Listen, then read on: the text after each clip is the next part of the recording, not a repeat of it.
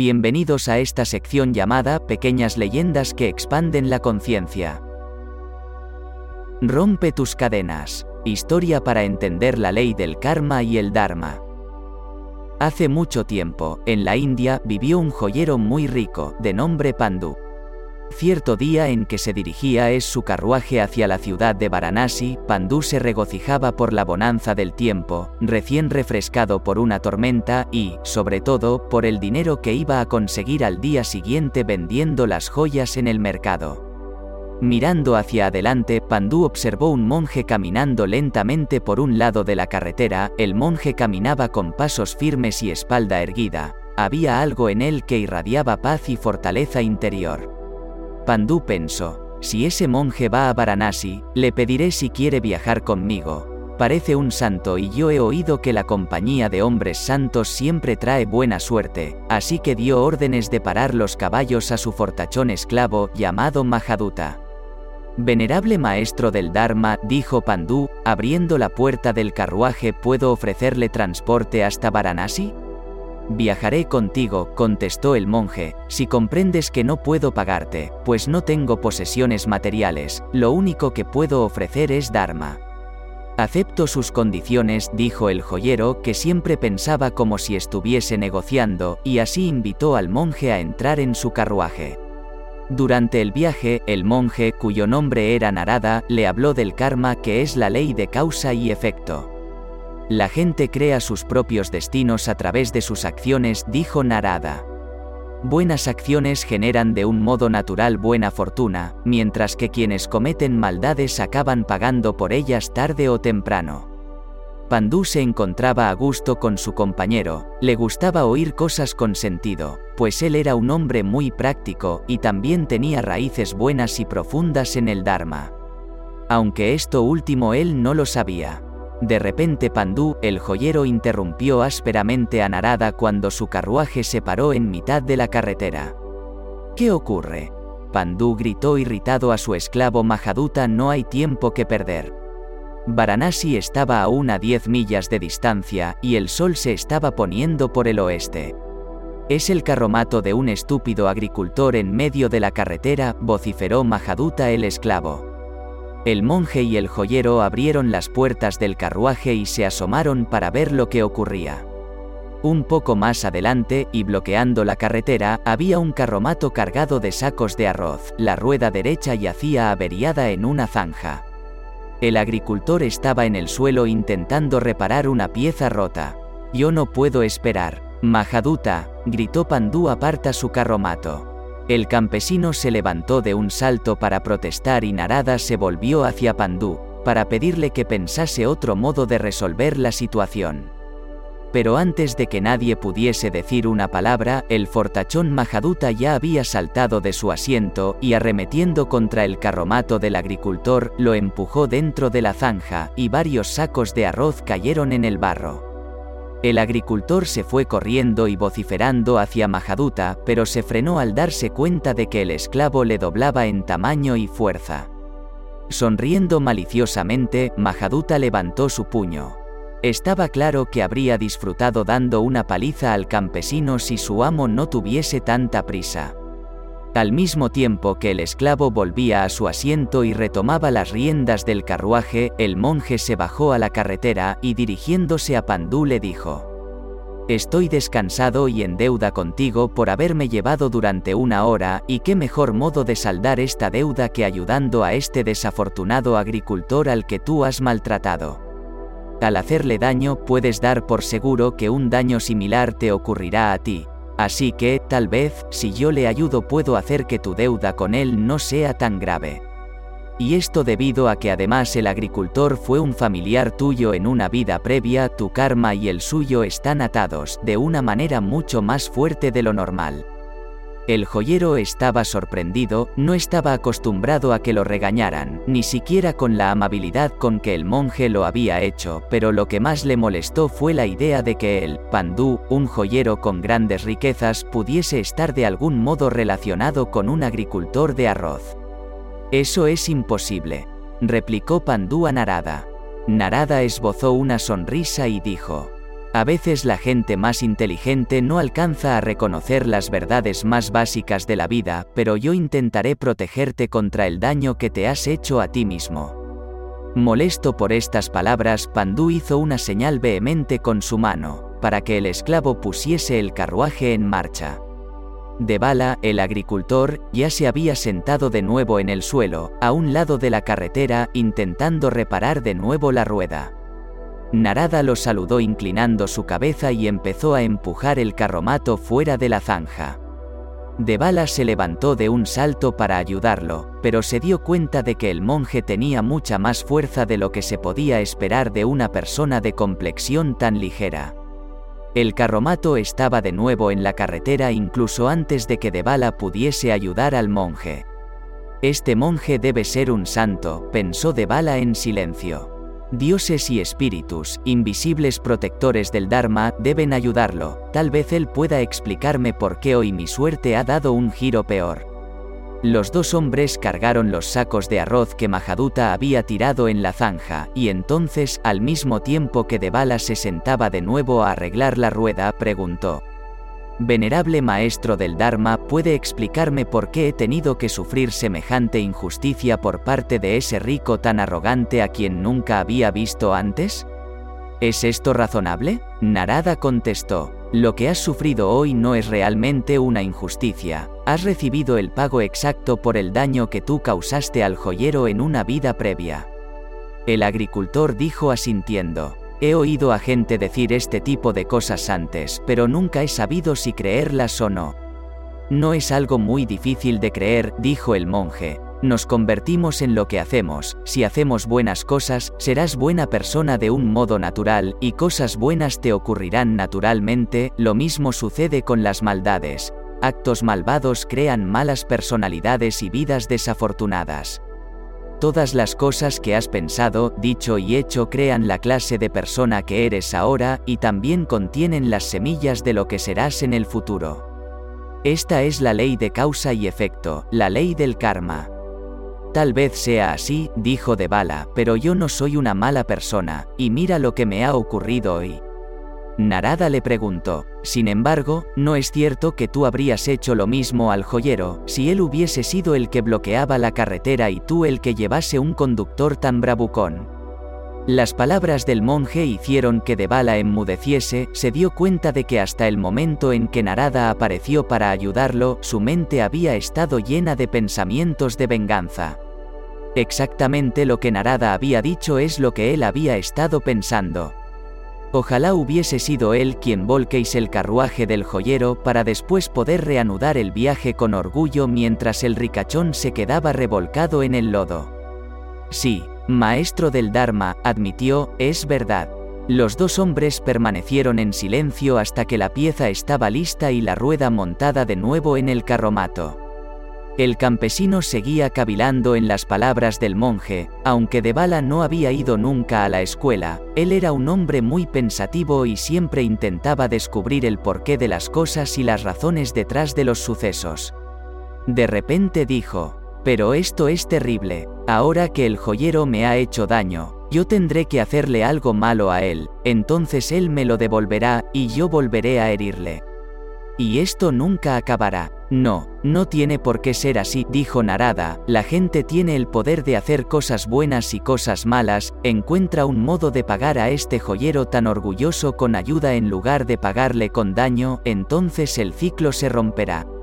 Debala asintió dudosamente a la vez que subía a su carromato, creía lo que el monje le había dicho, pero no veía cómo iba a tener la oportunidad de seguir sus consejos. ¿Cómo iba a ser posible que él, un hombre pobre campesino, pudiese ayudar a un hombre tan rico? Invitó a Narada a sentarse junto a él y tomó las riendas del caballo, el caballo apenas había empezado a caminar cuando se paró de repente. Una serpiente en la carretera. Gritó de bala. Pero Narada, mirando más atentamente, vio que no era una serpiente, sino una bolsa, bajó del carro y la recogió, era muy pesada pues estaba llena de oro. La reconozco, pertenece a Pandú. El joyero, dijo el monje, la llevaba entre sus piernas en el carruaje, debe habérsele caído el abrir la puerta para intentar verte. ¿No te dije que su destino estaba unido al tuyo?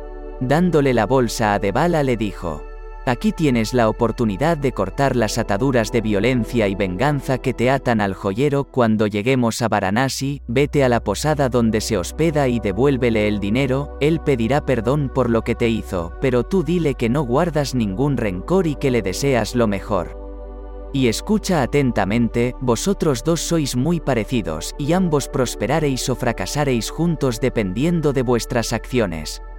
Devala obró según las instrucciones del monje, no tenía ningún deseo de quedarse con el dinero, solo deseaba pagar su deuda kármica con el joyero. Al anochecer, cuando llegaron a Varanasi, fue a la posada donde los hombres ricos solían hospedarse y pidió ver a Pandú. ¿Y quién debo decir que quiere verlo? dijo el posadero mirando con desdén la vestimenta del agricultor. Dígale que un amigo ha venido a verlo, contestó Devala. En unos minutos Pandú entró en la habitación donde Devala estaba esperando. Cuando Pandú vio al campesino ofrecerle su bolsa, se quedó sin habla, lleno de sorpresa, vergüenza y también alivio, pero al momento que reaccionó, salió corriendo de la habitación gritando. Paren, paren de golpearle. Devala había oído quejidos provenientes de una habitación contigua, pensaba que había alguien agonizando de fiebre. Al poco tiempo, un hombre alto y corpulento entró con su espalda desnuda cubierta de sangre y amoratada como consecuencia de los golpes recibidos. Era Mahaduta, el esclavo del joyero. Un oficial de policía lo seguía, con un látigo en una mano y un palo en la otra. Al ver a Devala, Mahaduta se sorprendió y dijo, mi amable amo pensó que le había robado la bolsa, hizo que me golpearan para que confesara, este es mi castigo por hacerte daño siguiendo sus órdenes. Y a trompicones y sin dirigir palabra a su amo, salió fuera y se perdió en la noche. Pandú lo vio irse, pensando que debía decir algo, pero era demasiado orgulloso para pedir el perdón de un esclavo, especialmente delante de otra gente. El joyero no había tenido la oportunidad de saludar a Debala, ni de tomar su bolsa, justo cuando iba a hablar, un hombre corpulento vestido con ricas sedas entró en la habitación gritando. Pandú, me contaron lo que ha pasado, la rueda de la fortuna gira y gira, ¿no es así? Hace diez minutos parecía que ambos estábamos arruinados y ahora todo vuelve a estar bien. Vamos, toma la bolsa, por lo que más quieras, y dale las gracias a este buen hombre. Pandú tomó la bolsa e inclinó su cabeza ligeramente hacia el agricultor. Yo me porté mal contigo y como pago tú me has ayudado. No sé cómo podré pagarte por lo que has hecho, dijo Pandú. ¿Cómo? Dale una recompensa, Pandú, dijo aquel hombre rico recompénsalo. Inclinándose hacia Pandú, Bala dijo, te he perdonado y no necesito ninguna recompensa, si no hubieses ordenado a tu esclavo volcar mi carro, posiblemente nunca habría tenido la oportunidad de conocer al venerable Narada, ni de oír sus enseñanzas, las cuales me han beneficiado más que cualquier cantidad de dinero. He tomado la resolución de nunca volver a dañar a otro ser vivo, ya que no quiero que me vuelvan a suceder calamidades como consecuencia de ello, esta resolución ha hecho que me sienta seguro y en control de mi vida de una manera que nunca antes había sentido. Narada, dijo Pandú, así que él te ha enseñado.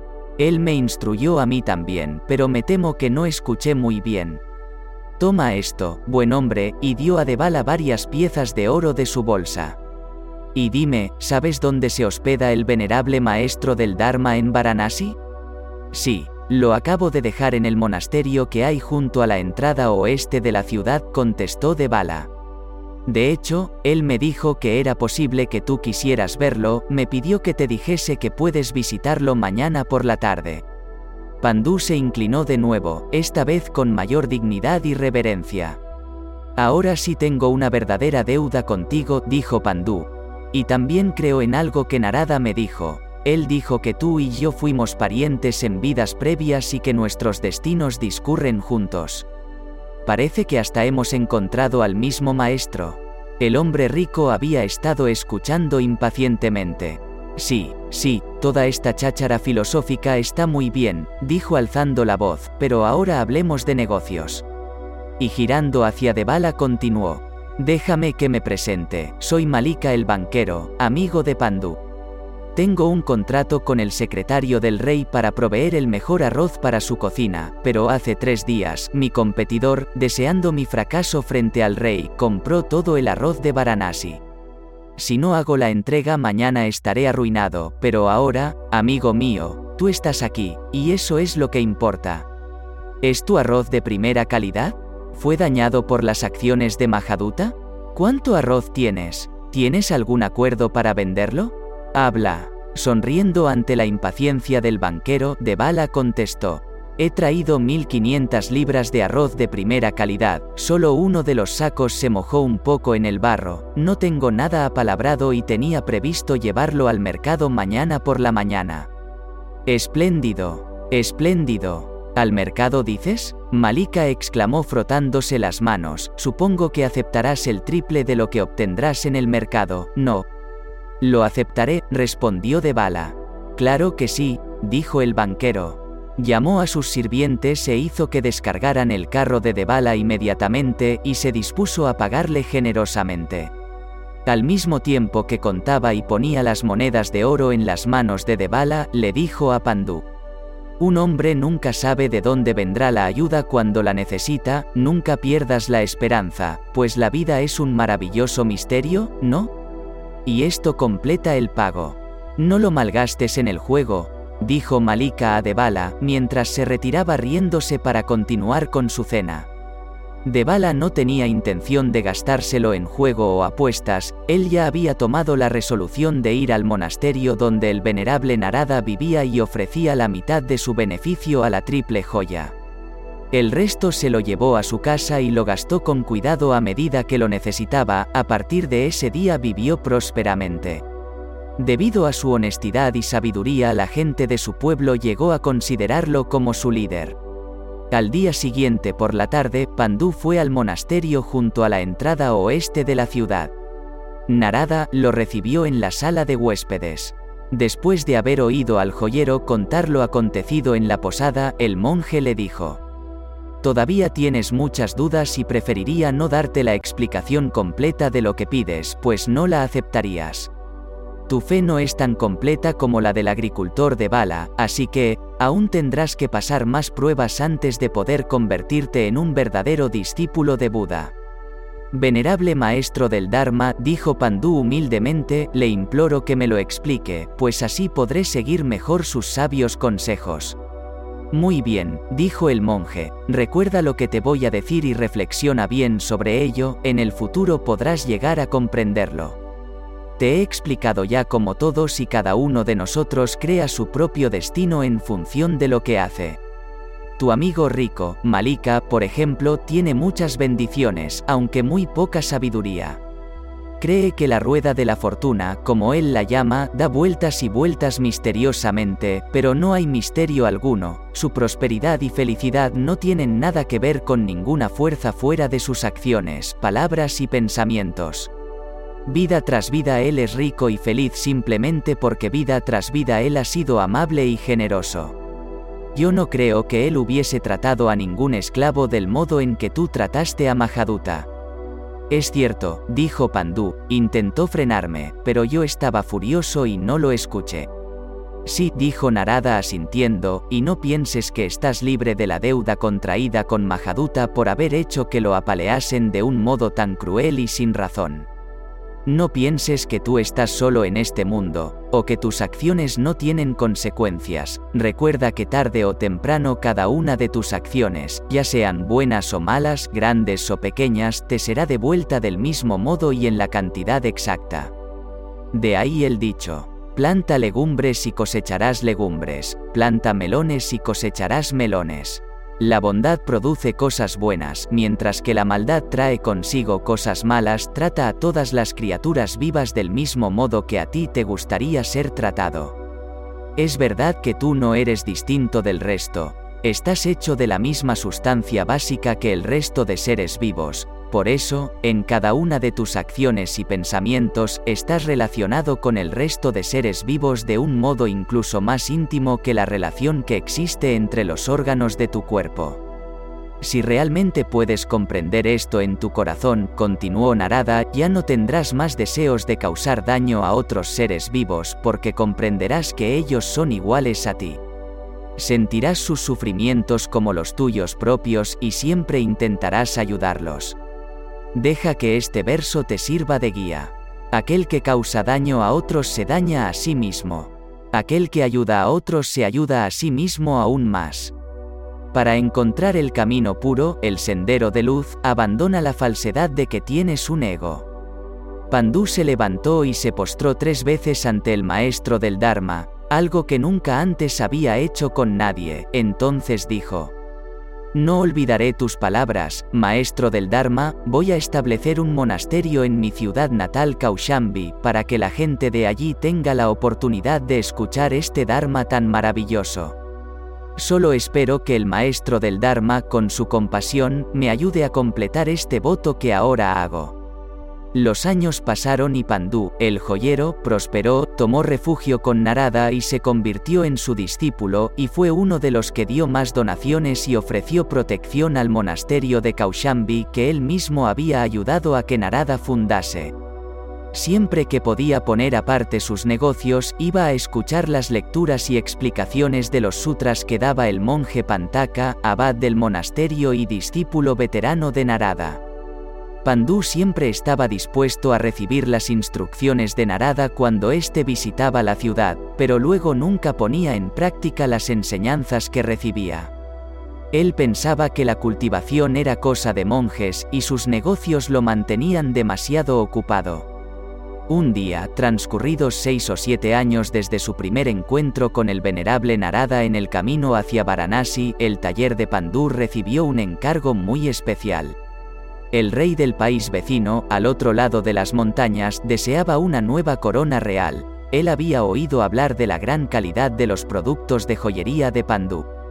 La corona tenía que ser de oro con incrustaciones de las mejores piedras preciosas de toda la India, los reyes de la India siempre habían tenido debilidad por las piedras preciosas y Pandú había soñado a menudo con convertirse en el joyero oficial de una casa real, pues entonces él tendría asegurado no solo prosperidad sino también grandes riquezas. Ahora su oportunidad había llegado. Pandú dio órdenes de comprar los mejores zafiros, rubíes y diamantes que se pudiesen encontrar, invirtió la mayor parte de su patrimonio en ellos. Diseñó y trabajó en la corona él mismo. Después, usando una escolta numerosa de hombres armados para protegerse de los ladrones de las montañas, se dispuso a viajar al país vecino. Todo estaba bien hasta que llegaron a un estrecho sendero cerca de la cima de la montaña, allí un grupo de fieros ladrones descendieron con estrépito sobre la caravana. Aunque la escolta de Pandú era mayor en número, los caballos asustados y el sendero tan estrecho dificultaron la defensa. En cuestión de minutos los hombres de Pandú habían sido desarmados. Dos hombres sucios y sin afeitar abrieron la puerta del carruaje del joyero, lo sacaron y después de tirarlo al suelo empezaron a golpearlo.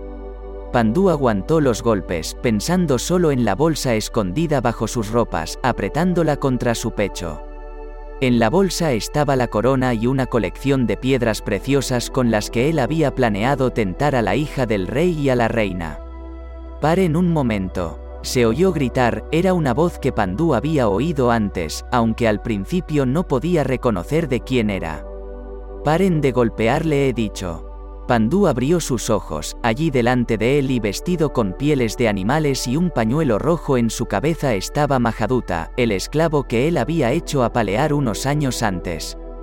Pandú había oído que, entre los ladrones de las montañas, el jefe más importante era un antiguo esclavo de Kaushambi, lo que nunca se le había ocurrido era pensar que fuese su propio esclavo.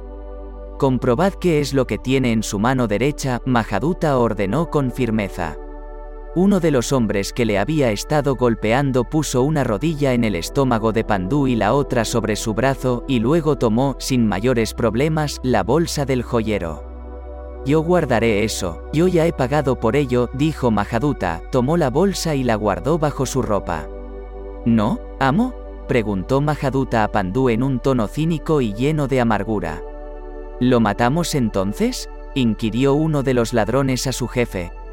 Mahaduta miró a Pandú, pero en lugar de enfado o miedo, algo que podía haber aumentado su odio, él solo vio tristeza y resignación en los ojos de su víctima. Él no sabía que en ese momento Pandú se estaba acordando de las palabras del venerable Narada, tan claras como si las hubiese oído ayer. No pienses que estás libre de la deuda que debes a Mahaduta por haber hecho que lo apalearan de un modo tan cruel y sin razón. No pienses que tú estás solo en este mundo, o que tus acciones no tienen consecuencias. Si realmente puedes comprender esto en tu corazón, ya no tendrás más deseos de causar daño a otros seres vivos, porque comprenderás que ellos son igual que tú y sentirás sus sufrimientos como los tuyos propios. Pandú suspiró, de repente se dio cuenta que nunca había aceptado las instrucciones de su maestro, nunca había creído realmente que eran para él, sino para que se las aplicaran a otros. Iba a morir ahora, de un modo violento y antes de su hora, sin la oportunidad de despedirse de su familia. Él había sido el causante de todo, ocurría por su propia culpa, ni siquiera una vez se le había pasado por la cabeza el pensar en la suerte de su esclavo Mahaduta. Los sufrimientos que debía haber pasado en las montañas durante los helados días de invierno, la senda del mal que había tomado, llena de desesperación y peligro, en la que Pandú había empujado a Mahaduta. Todas esas consideraciones nunca habían cruzado en su mente, pero ahora había llegado el momento de pagar. Se aclaró la garganta y habló humildemente a Mahaduta. Es verdad, tú ya has pagado, dijo Pandú girando su cabeza para esperar el siguiente golpe. Para su sorpresa, Mahaduta dijo a sus hombres, Déjenlo ahí en el suelo, su carruaje tiene un compartimiento secreto bajo el asiento del conductor, ábranlo y encontrarán un cofre lleno de monedas de oro, las dividiremos en partes iguales.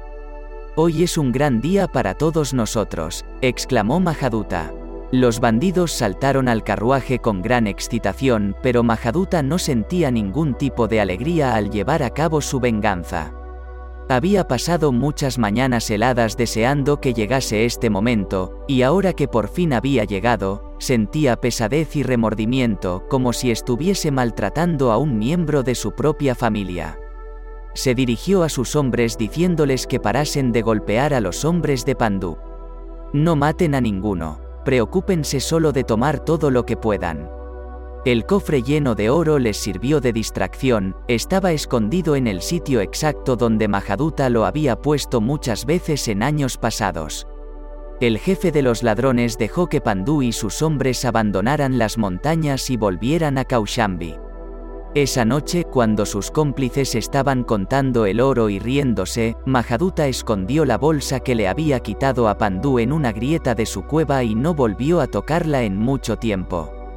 Después del robo, Pandú ya no era un hombre rico, había perdido la mayoría de su capital, y sin capital un joyero puede hacer poco.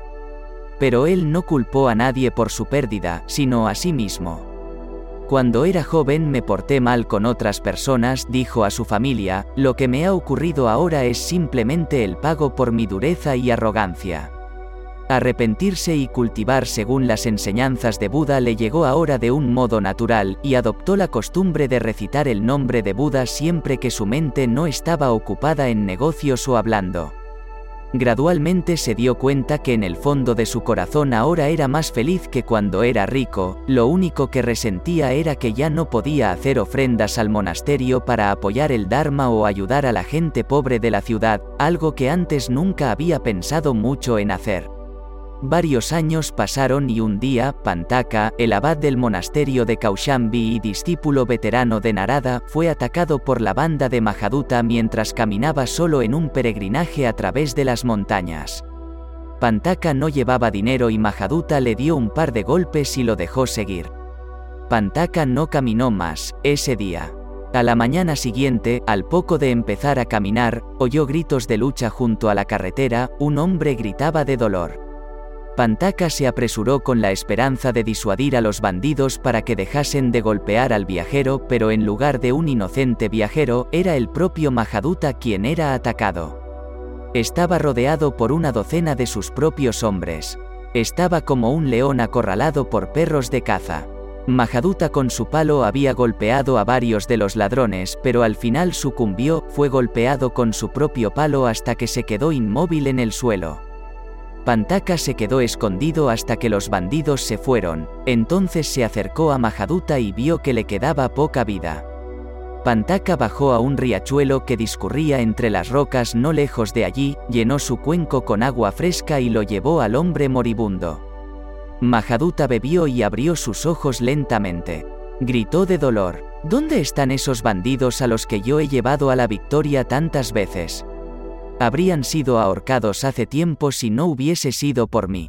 Calmate, dijo Pantaka, no pienses en tus camaradas ni en las fechorías que han hecho juntos, piensa en tu destino. Ahora bebe un poco de agua y déjame que te vende las heridas, tal vez tu vida se pueda salvar. Mahaduta miró atentamente a Pantaka por primera vez. Tú eres el monje a quien yo apaleé ayer mismo. Y ahora vienes a salvarme la vida, haces que me avergüence. Bebió un poco más de agua y miró alrededor suyo. Y los otros han escapado. Son unos desagradecidos, yo fui quien les enseñó a pelear y ahora se vuelven contra mí. Tú les enseñaste a pelear, dijo Pantaka. Y te pagan peleando, si les hubieses enseñado amabilidad, te hubiesen pagado con amabilidad. Has recibido la cosecha que tú sembraste. Lo que dices es verdad, muchas veces temí que se volvieran contra mí. Ay, ay, se quejó cuando Pantaka intentó levantarlo por el hombro. No creo que puedas salvar mi vida, pero dime, si puedes, ¿cómo me puedo salvar del sufrimiento de los infiernos que me merezco como pago por una vida llena de maldad? Últimamente he sentido como si mi final estuviese cerca, y la angustia de lo que viene después me pesaba como si llevase una gran piedra oprimiéndome en el pecho. A veces casi ni podía ni respirar. Arrepiéntete sinceramente de tus ofensas y refórmate, dijo Pantaka. Arranca de raíz la codicia y el odio de tu corazón y, en su lugar, llénalo de pensamientos de amor hacia todos los seres vivos. Pero yo desconozco esos buenos sentimientos, dijo Mahaduta, mi vida ha sido una historia llena de maldades, sin nada bueno. Voy a ir directo a los infiernos sin tener la oportunidad de ir por el camino noble que tú has caminado, maestro del Dharma. No desesperes, contestó Pantaka, y no infravalores el poder del arrepentimiento y la reforma. Recuerda que un único pensamiento sincero de arrepentimiento puede borrar diez mil leones llenos de maldades. Por ejemplo, ¿has oído hablar del gran ladrón Kandata, que murió sin arrepentirse y cayó a los infiernos ininterrumpidos? Después de haber sufrido allí durante varios eones, el Buda Sakyamuni apareció en el mundo y obtuvo la iluminación bajo el árbol de Bodhi. Los rayos de luz que en ese momento salieron de entre sus cejas penetraron en los infiernos e inspiraron a los seres que allí sufrían a tener esperanza y a buscar una nueva vida. Mirando hacia arriba, Kandata vio al Buda meditando bajo el árbol de Bodhi y exclamó, Sálvame, sálvame, tú, honrado por el mundo. Yo estoy sufriendo aquí por todas las maldades que he cometido y no puedo salir. Ayúdame a andar el camino que tú has caminado, honrado por el mundo. Buda miró hacia abajo y vio a Kandata. Te guiaré en tu liberación, dijo Buda, pero debe ser mediante el uso de tu propio buen karma. ¿Qué cosas buenas hiciste, Kandata, cuando estabas en el mundo de los hombres? Kandata permaneció en silencio, pues había sido un hombre muy cruel. Pero el honrado por el mundo, con su ojo de Buda, miró en el pasado de Kandata y vio que una vez, cuando iba caminando por un sendero en el bosque, evitó pisar una araña y pensó. La araña no ha herido a nadie, ¿por qué habría de aplastarla? Al ver esto, el Buda envió a una araña para que tejiese un hilo muy fino que bajase a los infiernos ininterrumpidos. Aférrate al hilo, dijo la araña, y date prisa en subir. Kandata se apresuró a coger el hilo y empezó a subir. El hilo aguantaba bien, subía rápido, cada vez más alto.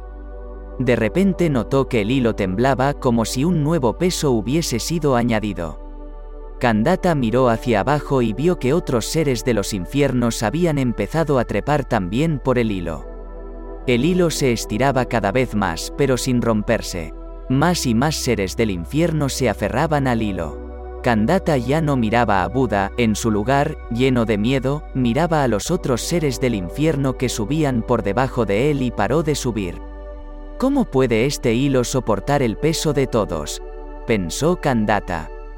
El hilo es mío, gritó hacia abajo. Suéltenlo, suéltenlo, es mío. Inmediatamente el hilo se rompió y Kandata y el resto cayeron otra vez a los infiernos. El arrepentimiento de Kandata no fue sincero, dijo Pantaka a Mahaduta, no se reformó el hilo de araña hubiese aguantado, porque un pensamiento generoso tiene la fuerza suficiente para salvar la vida a miles. Pero Kandata rompió el hilo, él todavía se aferraba a la ilusión de su ego, y sus malos hábitos eran muy fuertes, no estaba dispuesto a ayudar a nadie más. Incluso el honrado por el mundo no lo pudo salvar. Déjame pensar a ver si puedo encontrar un hilo que me ayude a mí, dijo Mahaduta llorando, si hay algo bueno que pueda hacer, no me lo guardaré para mí. Los dos hombres permanecieron en silencio durante un rato, mientras Pantaka lavó las heridas de Mahaduta, el jefe de los ladrones respiraba ahora más tranquilo. Al final dijo, hay una cosa buena que hice una vez, si se puede llamar bueno a parar de hacer algo malo. Sí que se puede, dijo Pantaka. Sí, hay una cosa buena que todavía puedo hacer, ¿conoces por casualidad a Pandú, el rico joyero de Kaushambi? Soy de Kaushambi y lo conozco bien, dijo Pantaka, aunque él ya no es rico. No, siento oír eso. Qué raro. Debería estar contento, pues él fue quien me enseñó a ser rudo y a maltratar a la gente. Cuando era un esclavo joven, él me envió a aprender a pelear con un luchador, para así poder ser su guardaespaldas siempre que abusaba de alguien, él me recompensaba, su corazón era duro como una roca. Una vez hizo que me apalearan, y fue entonces cuando escapé a las montañas, pero me han dicho que ha cambiado, y que ahora se le conoce en todos los sitios por su amabilidad y benevolencia. Es algo difícil de imaginar, ¿es eso cierto maestro del Dharma? Sí, es cierto, dijo Pantaka. El poder del arrepentimiento sincero es realmente inconcebible y nunca deja de sorprenderme, dijo Mahaduta. Muchas veces planeé vengarme de ese hombre, Mahaduta continuó, lo iba a torturar del mismo modo que él me torturó a mí. Cuando finalmente cayó en mis manos, al ver su cara, yaciendo indefenso en la carretera, apretando sus joyas contra su pecho, resignado a morir, no lo pude hacer, maestro de Dharma. Sentí como si fuese a torturar a mi propio hermano. Todos los hombres somos hermanos, dijo Pantaka. Cada hombre ha sido tu padre en una vida pasada y cada mujer tu madre.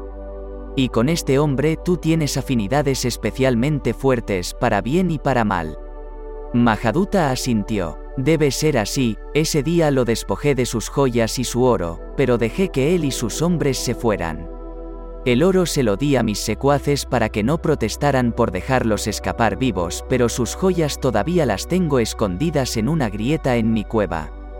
Por alguna razón no he podido deshacerme de ellas, no era solo cuestión de que una corona como esa es difícil de vender, sentí que tenía que guardarla para algo, no sabía para qué. Ahora me alegro de haberlo hecho. Mahaduta paró un momento y se giró hacia Pantaka. Concédeme un último favor. Maestro del Dharma, mi cueva está tras un cedro muy alto que hay junto al riachuelo a media milla por encima de nosotros, podrá ver la parte más alta del cedro desde el camino. La corona de Pandú y sus joyas están en una ranura vertical justo a la izquierda de la entrada, en la ranura, vaya recto y después hacia arriba y a la derecha, ¿puede recordarlo? Sí, contestó Pantaka. Mahaduta continuó. Pero no vaya solo, dígale a Pandú que reclute 30 hombres armados, mis hombres son pocos y sin mí carecen de coraje, Pandú podría vencerlos fácilmente. Dígale a Pandú que lo siento, y que deseo que recupere todas sus riquezas de nuevo.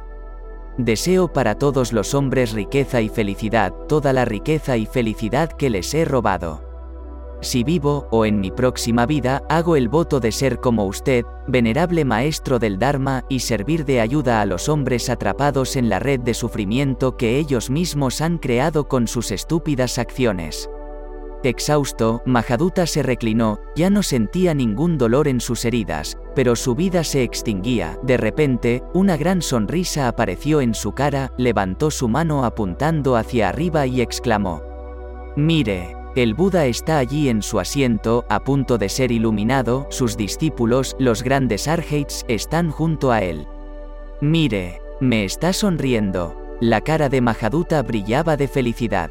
Qué bendición más maravillosa que él viniese al mundo. Sí, fue una bendición, dijo Pantaka, apareció en el mundo debido a su compasión hacia todos los seres vivos para instruirnos en lo más importante. El problema de la vida y la muerte. Nos enseñó a despertar del sufrimiento de este mundo, y nos enseñó que el deseo egoísta es la fuente de todas nuestras penurias. Nos enseñó el camino correcto para poner fin a nuestro sufrimiento. Nos enseñó la moralidad, concentración y sabiduría para eliminar nuestra codicia, enfado e ignorancia. Él mismo, a través de muchas vidas de cultivación y renunciación, puso fin a sus propios deseos, y con amabilidad, compasión, alegría y generosidad se ofreció a nosotros como ejemplo. Si todos los hombres y mujeres pudiesen tomar refugio con Él, este mundo no sería el sitio pobre y peligroso que es ahora. Mahaduta asintió, bebió de las palabras del monje como un hombre sediento a quien se le ofrece agua fresca. Intentó hablar, pero no podía continuar. Pantaka comprendió lo que quería y le administró los tres refugios para que él también pudiese ser un discípulo de la triple joya. Pantaka le repitió los cuatro grandes votos del Bodhisattva. Los seres vivos son innumerables, yo hago el voto de salvarlos a todos. Las aflicciones son inacabables, yo hago el voto de extinguirlas todas. Las puertas al Dharma son incontables, yo hago el voto de entrar a todas.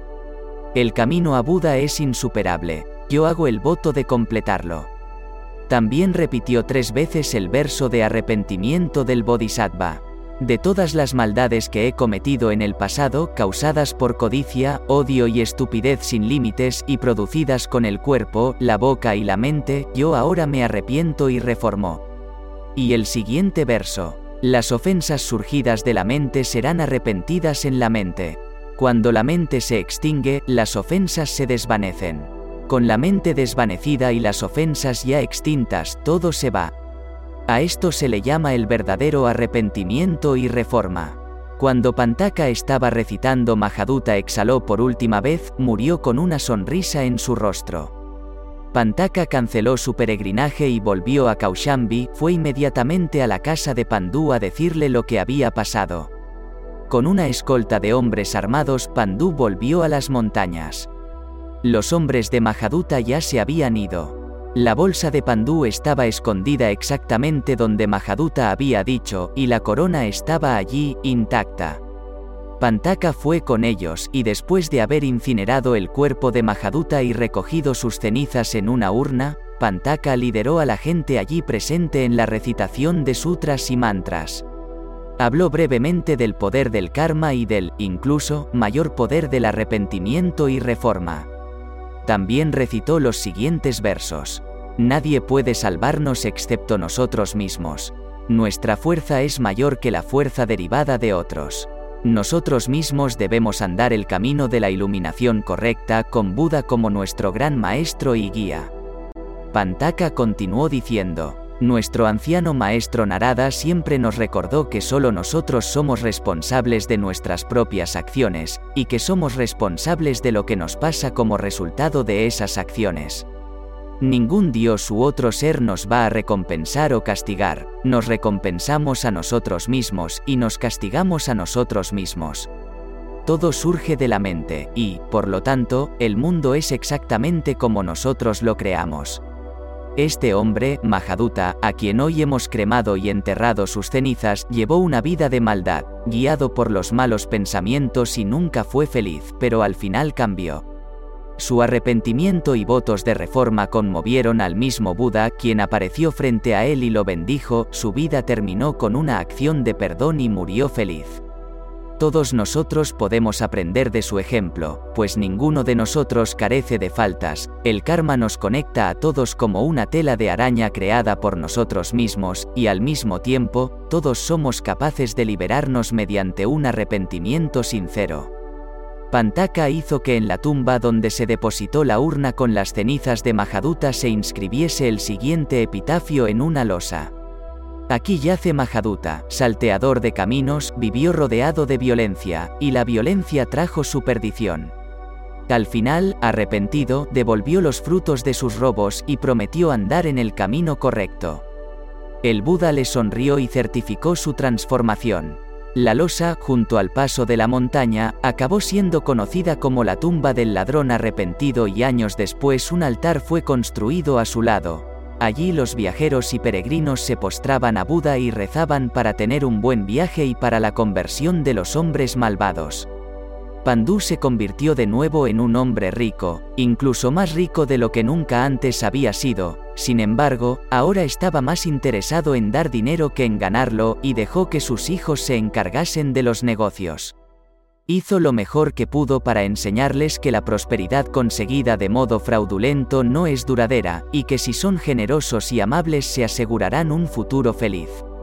Su muerte llegó de un modo pacífico a una edad avanzada, cuando se dio cuenta de que su muerte estaba cerca, llamó a sus hijos, hijas y nietos junto a su lecho y les dijo, Queridos niños, si en el futuro algo malo pasa en sus vidas, no culpen a otros, incluso si parece que son la causa de su desgracia, miren dentro de ustedes mismos, miren donde han sido orgullosos, codiciosos, avariciosos o rudos.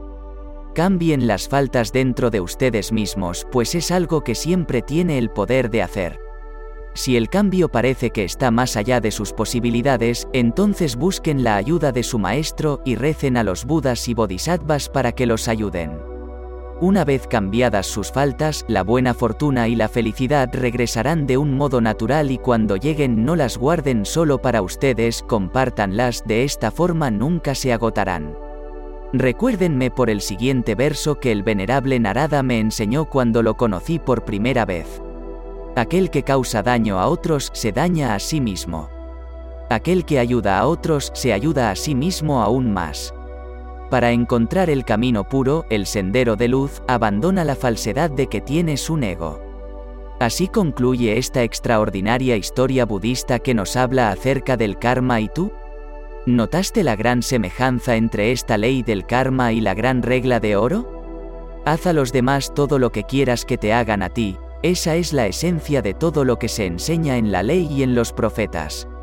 Si te ha gustado esta maravillosa historia, puedes compartir, suscribirte y regalar un like para ayudar a este humilde servidor a continuar con esta gran labor. Mi alma saluda a tu alma.